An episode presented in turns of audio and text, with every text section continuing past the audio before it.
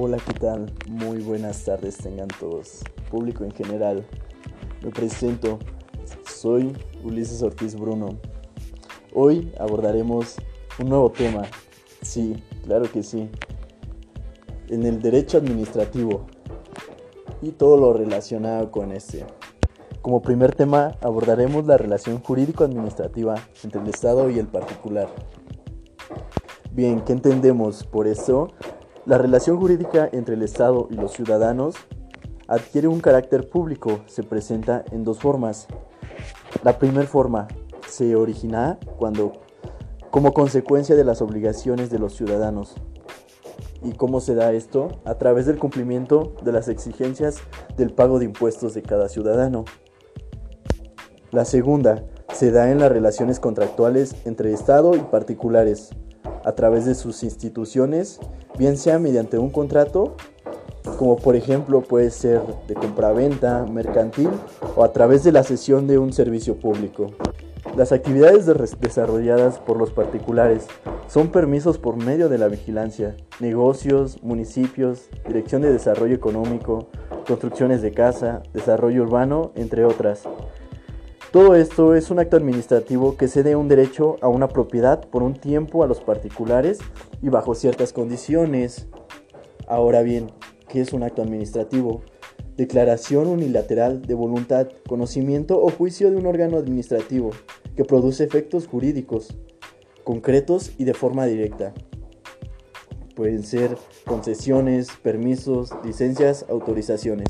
Ahora bien, como otro apartado, entre la relación jurídica administrativa entre el Estado y el particular, encontramos las órdenes administrativas, actos de sanción, principios de legalidad y tipicidad, principios de retroactividad y prescripción, principios de proporcionalidad y no bis in idem, como en derecho romano se le llama.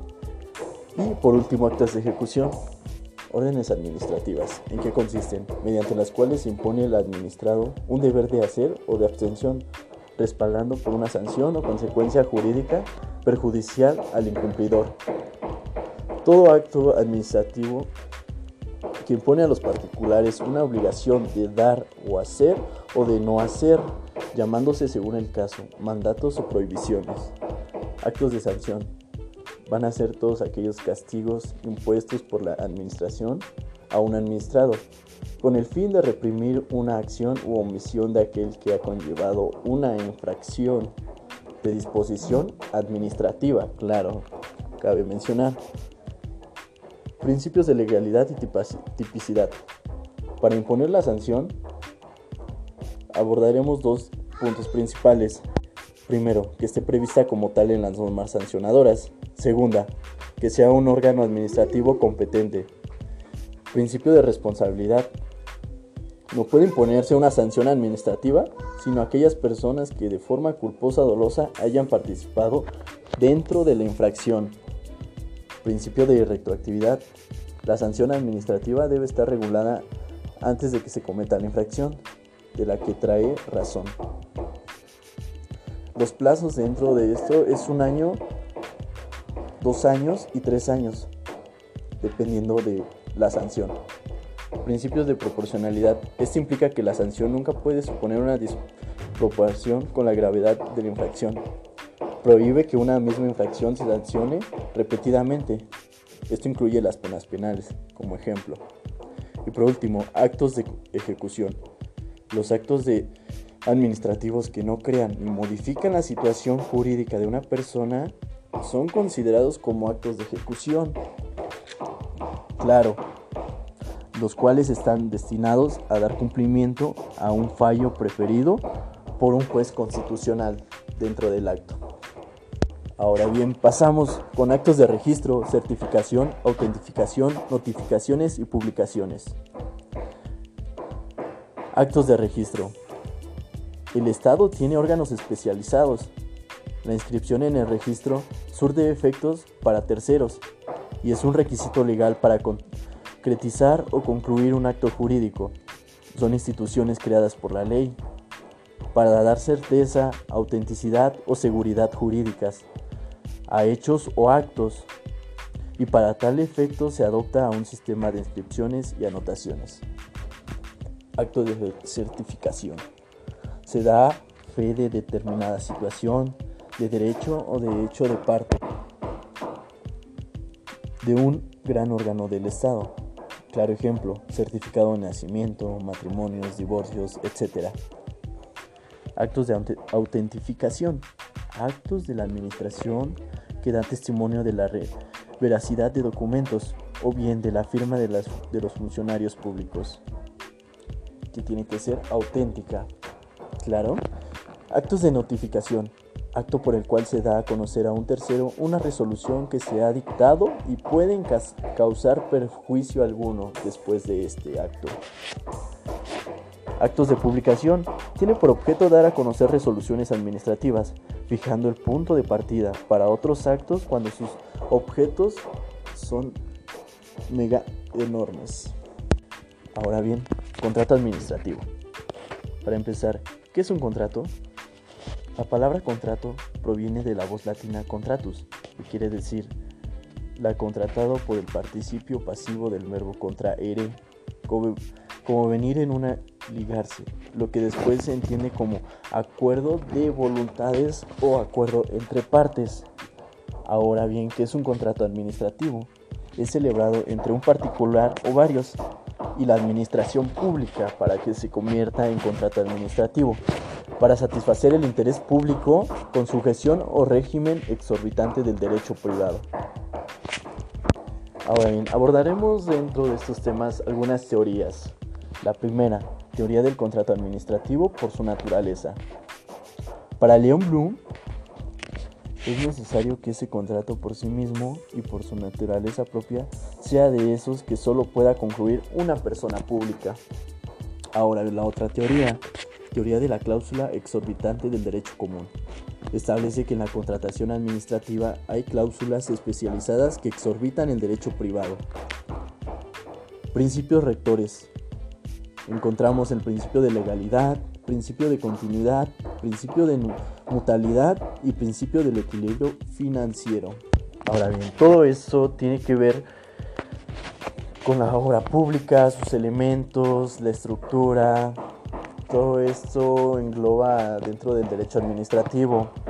Como obra pública entendemos que es una construcción o mejora de un mueble o inmueble realizada para comodidad o servicio de la sociedad y perteneciente a un ente público. Sus elementos son sujetos, consentimiento, obra pública, forma, causa y licitación para que todo esto se pueda dar. Sin más por el momento pasamos a otro tema, Forma de adjudicación de los contratos administrativos. Las adquisiciones, arrendamientos de servicios se adjudicarán a través de licitaciones públicas mediante convocatoria pública. Claro, eso abarca lo que es la Secretaría, las entidades, los tribunales administrativos y los ayuntamientos, los cuales podrán adjudicar adquisiciones, arrendamientos y servicios mediante las excepciones al procedimiento de licitación. Claro. Dentro de este proceso de licitación pública deberán establecer los mismos requisitos y condiciones para todas las licitaciones, que sería la adjudicación. La adjudicación va a ser el acto administrativo que pone fin al procedimiento de selección del contratista, del que no se deriva de forma automática la existencia en el plano jurídico del contrato administrativo, cuyo perfeccionamiento queda relegado al momento de su formalización. Ahora bien, vienen las dependencias, que en su carácter de actividades administrativas realizan funciones de policía administrativa, que esta va a ser será por ejemplo policía forestal, policía sanitaria, policía de recursos hidráulicos, la policía misma preventiva, que va a abarcar desde un punto de vista orgánico a todos los cuerpos que en forma de órganos del Estado se estructuran para realizar funciones específicas de prevenir infracciones. Ahora bien, derechos públicos subjetivos de los administrados. El administrado cabe destacar que es una persona física o jurídica. En principio es sujeto pasivo o destinatario, o también puede aparecer como titular de facultades o derechos frente a la administración. Ahora bien, servicios administrativos. La autoridad está obligada por alguna ley a la prestación de algún servicio para toda la sociedad en conjunto. Cabe destacar que los servicios, pues todo ciudadano tiene derecho de gozar de ellos. ¿Vale? Mientras que en otros casos la autoridad tiene una facultad discrecional para otorgarla o no. Claro ejemplo, los servicios de correo, telégrafo, registro civil, registro público de la propiedad y del comercio, entre otras.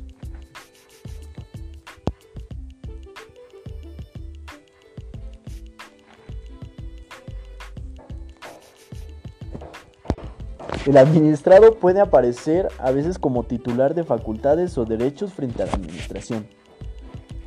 Estos derechos públicos de los administrados es la que entrega en juego ya que están comprendidos en ella la obtención de una prestación del empleado público. Las diversas normas constitucionales y legales establecen a favor de los particulares una serie de derechos frente a la administración pública. El servicio público se crea con el fin de dar satisfacción a una necesidad de interés general que quedará más satisfecha por parte de la comunidad social que nos engloba a todos los ciudadanos. Y bien, la ley reconoce al ciudadano derechos como conocer el estado de tramitación, identificar autoridades y personas, recibir un trato respetuoso, usar las lenguas oficiales, obtener información y orientación a través de todo esto. Ahora bien, vienen las obligaciones de carácter público a cargo de los particulares. La obligación pública, el deber impuesto a los particulares por la ley o por un acto especial de la autoridad de ejecutar determinadas prestaciones, estas pueden ser positivas o negativas. Obligaciones impuestas por la legislación de la policía, como lo mencionábamos, la policía administrativa. Son las obligaciones que afectan a las libertades individuales, son principalmente restricciones que las limitan para coordinarse entre sí y hacer posible la vida en la sociedad de una manera más armónica. Y sin más por el momento, cerramos con este tema, obligaciones de carácter público a cargo de los particulares. Es el deber impuesto a los particulares por la ley o por un acto especial de la autoridad de ejecutar prestaciones. El Estado tiene las obligaciones que son normas de derecho público, cívicas y administrativas. Dentro de estas obligaciones que nos ocupan se encuentran las que resultan a cargo de los empleados o funcionarios no políticos que también cuentan dentro de esto. Forman parte del artículo 5 constitucional que establece para los servicios públicos de las armas de los jurados, de los censos, etc. Obligaciones políticas, muy importante. Derechos políticos como las de inscribirse en los padrones electorales, votar en las elecciones populares y desempeñar los cargos de elección popular.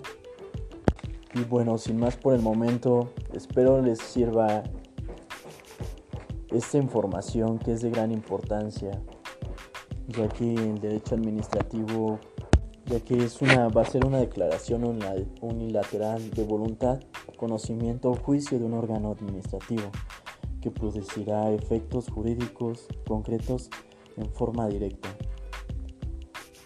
El derecho administrativo es de gran importancia, ya que es la rama del derecho público encargada de administrar todos los servicios públicos, organización, funcionamiento, poderes y deberes de la administración, que va a inspirar la creación de las normas jurídicas para un mejor desarrollo. Y bueno, sin más por el momento me despido. Clases impartidas por la licenciada en Derecho Administrativo María de los Ángeles y su servidor, Ulises Ortiz Bruno, estudiante de la Universidad de Centros de Estudios Universitarios Horacio Zúñiga, de la licenciatura en Derecho, Grupo 501.